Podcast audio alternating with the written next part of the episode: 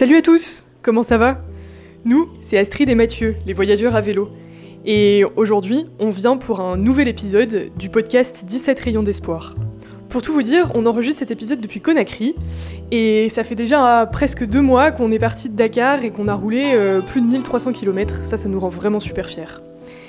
Aujourd'hui, on va vous présenter une nouvelle association, et pour ça en fait on va remonter le temps, on va aller à Ziguinchor au Sénégal, et cette association, elle se base sur euh, l'objectif du développement durable numéro 5, égalité entre les sexes.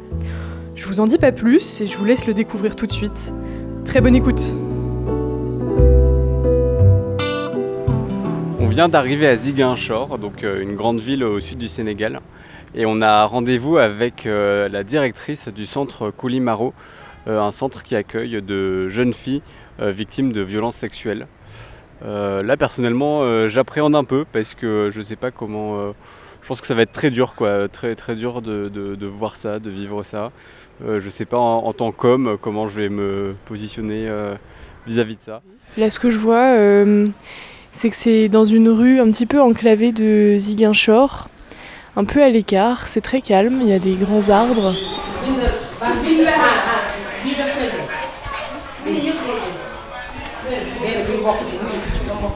Non.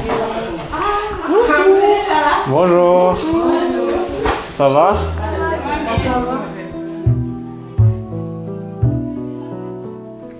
Bon, le centre Koulimaro est un centre d'accueil pour les femmes et les filles victimes de violences qu'on a créé en juin 2015. C'est la Coréa, responsable du centre Koulimaro.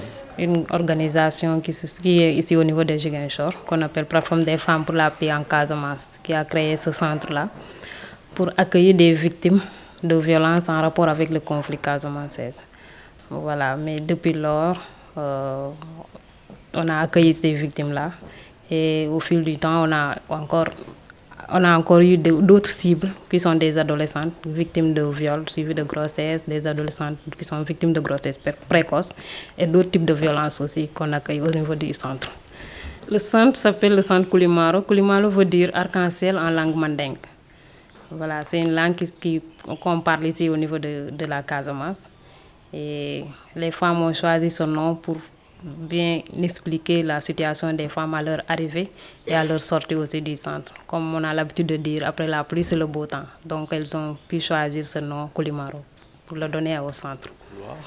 Oui, on avance dans le couloir pour aller directement dans le dortoir, dans le grand dortoir des filles. Bonjour, bonsoir. Bonjour. Il y a du désordre ici. là, c'est la grande salle. C'est le dortoir des, des, filles. Il y a huit lits et cinq berceaux pour les bébés.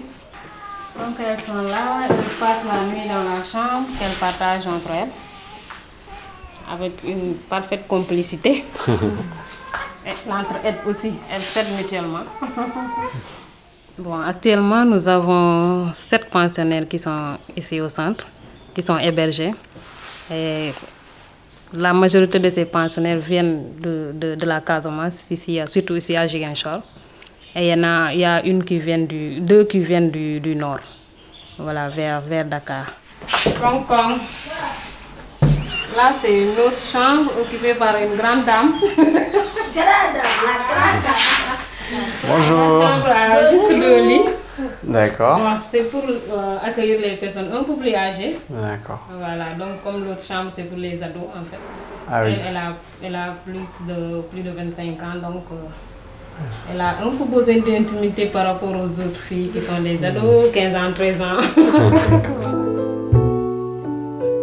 Ici au centre, nous essayons d'occuper euh, les pensionnaires. Rossania, assistante sociale. Euh, en faisant des ateliers. Euh, comme de la couture, transformation des fruits et légumes. Nous faisons du jardinage pour occuper les pensionnaires. Comme ça, une fois sortis, qu'ils puissent eux aussi continuer à faire le travail chez eux. Ou bien, c'est une, fois, c'est une manière de les, de, les, de les aider à être autonomes financièrement. C'est des activités que nous faisons ici au niveau du centre. Là, on est directement dans l'atelier. Voilà, c'est la case polyvalente comme nous on l'appelle. C'est ici qu'on fait les activités de couture, de broderie, voilà, de dessin avant, avant teinture. Elle, c'est la monitrice. Hein. Bonjour, ça va? Ça va bien. Ça va bien. C'est Madame qui donne les cours aux filles. Nous faisons des, cours, des causeries groupées. Par rapport à un thème, on donne un thème, par exemple, on va parler euh, de la planification familiale, où les pensionnaires, chacun participe comme il veut. Mais par rapport, quand je fais euh, peut-être l'écoute, ça c'est à deux, c'est des, des entretiens individuels que nous faisons. J'appelle la victime, est là, on discute par rapport à sa situation et par rapport à l'évaluation de comment ça progresse. Nous les aidons aussi à s'occuper de leur bébé, parce que la plupart c'est des mineurs. Maintenant, il faut les aider, leur montrer comment faire les bébés, comment tenir un bébé, comment lui donner le sein, tout cela, on les on les apprend ici au niveau du, du centre. Parfois aussi, il y a l'infirmier qui fait le counseling. Essayer de les, de les... Bon, pour ceux qui n'ont pas encore accouché, essayer de les expliquer parce qu'ils n'ont pas demandé à être maman. Du coup, c'est un peu compliqué. C'est pour la première fois qu'ils tombent enceintes. Il y a des gens, peut-être c'est des cas de, de viol. C'est pour la première fois, ils ont des problèmes même pour euh, euh, les visites prénatales. C'est le moment aussi de leur expliquer comment, comment le jour de l'accouchement, comment il faut faire, comment se tenir. La chambre là, c'est pour les veilleuses. Hein? Donc, c'est les dames qui vont passer la nuit avec les jeunes filles. Mhm. Parce que ces jeunes filles-là n'ont pas d'expérience par rapport au bébé, pour prendre en charge leur bébé. Donc, ces dames-là viennent les accompagner avec leur bébé. Voilà.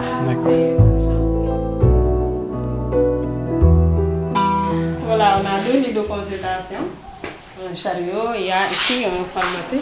Ah dans le placard. Des fois, il y a des victimes qui ont besoin d'une prise en charge médicale et c'est le centre qui s'occupe de ça aussi. Elles sont prises en charge du côté de la santé, du côté de, de la santé mentale aussi. Et par, mis à part ces actions que nous faisons sur la personne, il y a aussi la réinsertion, la réinsertion que nous faisons pour, la, pour les pensionnaires. La réinsertion, euh, cela veut dire euh, elles sont réinsérées au niveau de l'école pour l'apprentissage général en fait. Et il y en a qui ont besoin d'une formation professionnelle, elles sont réinsérées aussi dans ce domaine-là, dans le domaine qu'elles auront choisi. Nous faisons des médiations, c'est par rapport à la situation de quelques victimes que nous avons, comme l'exemple d'une pensionnaire qui est victime de grossesse précoce et que cette grossesse est à l'origine d'un conflit entre elle et, la famille.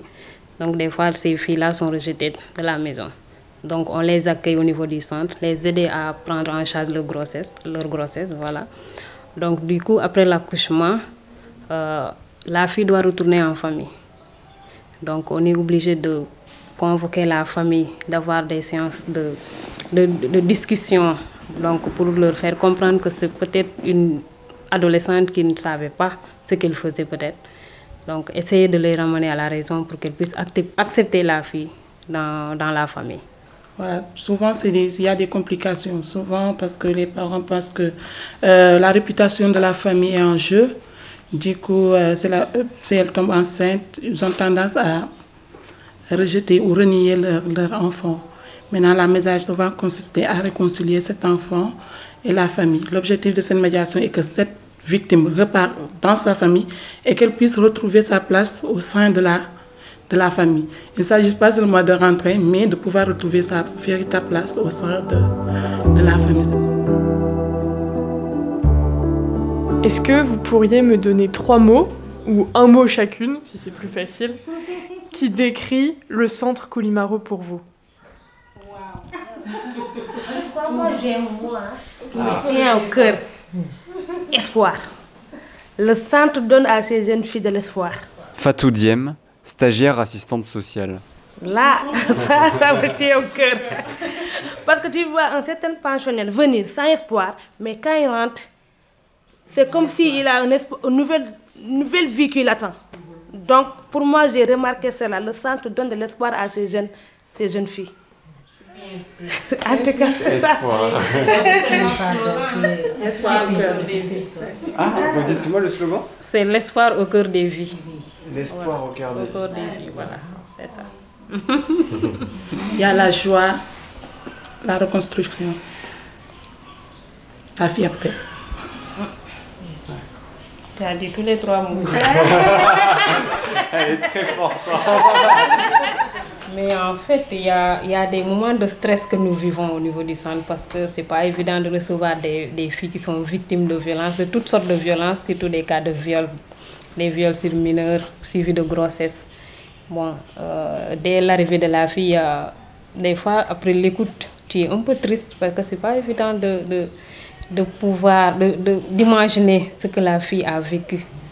Donc, c'est des moments de tristesse. Mais qu'on ne montre pas à ces filles-là, en fait. On essaie de camoufler. Après, quand elle va sortir, ou bien après à la maison, tu peux pleurer dans ton coin seul, peut-être. Mais quand même, il y a, y a, ce petit moment de tristesse voilà, qu'on essaie quand même de, de, cacher. Hein. Voilà, c'est ça. Et comment vous faites pour ne pas... Euh pour garder vous votre, euh, votre santé mentale, euh, ne pas être trop triste vous-même face à des situations compliquées Comment vous arrivez à, à, à surmonter ça? On essaie d'être empathique, pas c'est empathique. L'empathie. voilà, il y a l'empathie qui est là. On essaie de se mettre dans la peau de la victime sans pour autant être la victime, à sa place en fait. Voilà, sinon ce sera compliqué d'aider cette fille-là. Si elle te voit en larmes, donc, tu ne pourras pas l'aider. Parce que quand elle arrive, elle compte vraiment sur la personne pour l'aider. Donc si toi tu es dans une autre situation, dans la même situation qu'elle, donc elle ne va pas pouvoir avoir de l'aide de vous. Mm. Moi je dirais plutôt qu'on a été formé pour ça. On a été formé pour ça, on s'est déjà préparé par rapport à toutes ces émotions qu'on doit recevoir. Voilà, c'est ce qui nous permet d'être vraiment dans, un, dans la peau d'une euh, professionnelle. Voilà. Maintenant, peut-être euh, la question que tu avais demandé, ce qui nous a marqué, des moments qui nous ont marqué. Voilà, moi j'aimerais partager juste un moment qui m'a vraiment marqué, qui me tient à cœur jusqu'à présent. Euh, c'est le moment où nous avons accueilli une fille, présumée, euh, une fille présumée, elle est victime présumée d'un viol. Parce que quand je dis présumée, parce qu'on n'a pas encore il n'y a pas encore eu de procès pour dire réellement s'il y a eu un viol ou pas. Mais elle était présumée victime de viol. Du coup, quand elle était là, elle était malade. Et à chaque fois qu'une personne passait, que ce soit moi, que ce soit mes collègues, que ce soit une autre, d'habitude, elle t'appelait. Elle venait te dire, viens, on va s'asseoir, on va discuter. Tu sais, à travers vous, je vois maman, parce que sa maman était loin, elle n'était pas là. Je vois ma maman, elle essaye de partager des moments qu'elle a vécu. Tu as vu ce qu'on m'a fait. Tu as vu. Est-ce que je vais survivre? Chaque fois, on lui dit, si, si, tu vas survivre, ne t'en fais pas, ça va marcher. Elle te dit, non, non, non, je ne crois pas que je vais survivre. Tu as vu ce que mon oncle m'a fait? Tu as vu ce que le beau-père de ma, de, ma, de ma mère m'a fait? C'est des, des paroles qui venaient souvent. Elle essayait aussi de dire son avenir une fois le jour, je serai guérie, je vais faire ceci, cela. Elle parlait de son avenir, mais malheureusement, elle n'a pas survécu. Un bon jour, on nous appelle pour nous dire que la victime est finalement, elle a finalement succombé de cette maladie. Et du coup, c'est quelque chose qui m'a marqué et qui me marquera toujours à vie. C'est pas facile, c'était une première. Euh, voilà. Et ça m'a vraiment marqué. Ça m'a toujours marqué.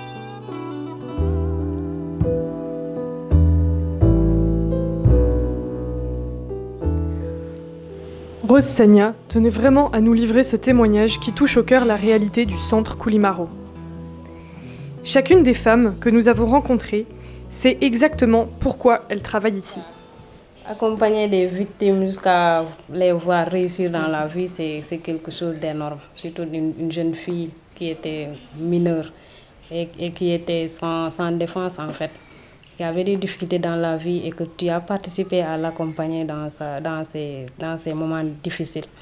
Donc aujourd'hui, la voir être en classe supérieure au lycée ou bien la voir se marier, avoir des enfants, bon, c'est quelque chose de très important. Voilà, donc euh, aider ces filles-là, c'est c'est une fierté pour nous. Parce que quand tu vois, après avoir accompagné une victime qui est retournée en famille et que tu vois que cette victime continue vraiment à, à, bon, à réussir dans la vie, je peux dire, euh, ça te rend fier. Pour les autres qu'on a inscrits au niveau des écoles, tu vois, malgré euh, les difficultés, pas bien avoir des moyennes, ça c'est une fierté pour nous. Pour ceux qui font la formation professionnelle, ils sortent avec des diplômes, ça c'est une fierté pour nous.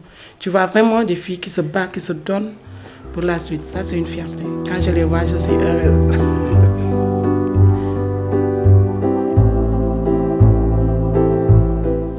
Ça y est, le podcast est terminé. Euh, j'espère que ça vous a intéressé. Euh, si vous voulez soutenir notre projet, il y a plein de manières de le faire. Vous pouvez parler du podcast autour de vous pour qu'il se fasse plus connaître. Euh, et sur certaines plateformes d'écoute, vous pouvez vous y abonner, voire même mettre une note, ce qui permet en fait d'augmenter la visibilité de notre travail. Euh, et surtout, ce qui compte beaucoup pour nous, c'est euh, d'avoir des retours, parce que comme on débute, on est vraiment intéressé par euh, ce que vous en avez pensé, que ce soit positif ou négatif, sur le plan technique ou sur le contenu. N'hésitez pas à nous en parler. Voilà, et bien à très vite pour le prochain podcast. À bientôt.